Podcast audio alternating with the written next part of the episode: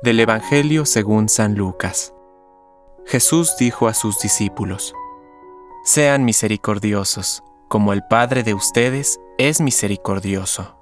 No juzguen y no serán juzgados, no condenen y no serán condenados. Perdonen y serán perdonados. Den y se les dará.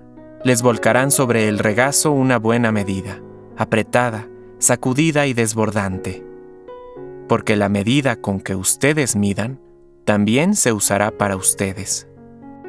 Palabra de Dios. Compártelo. Permite que el Espíritu Santo encienda tu corazón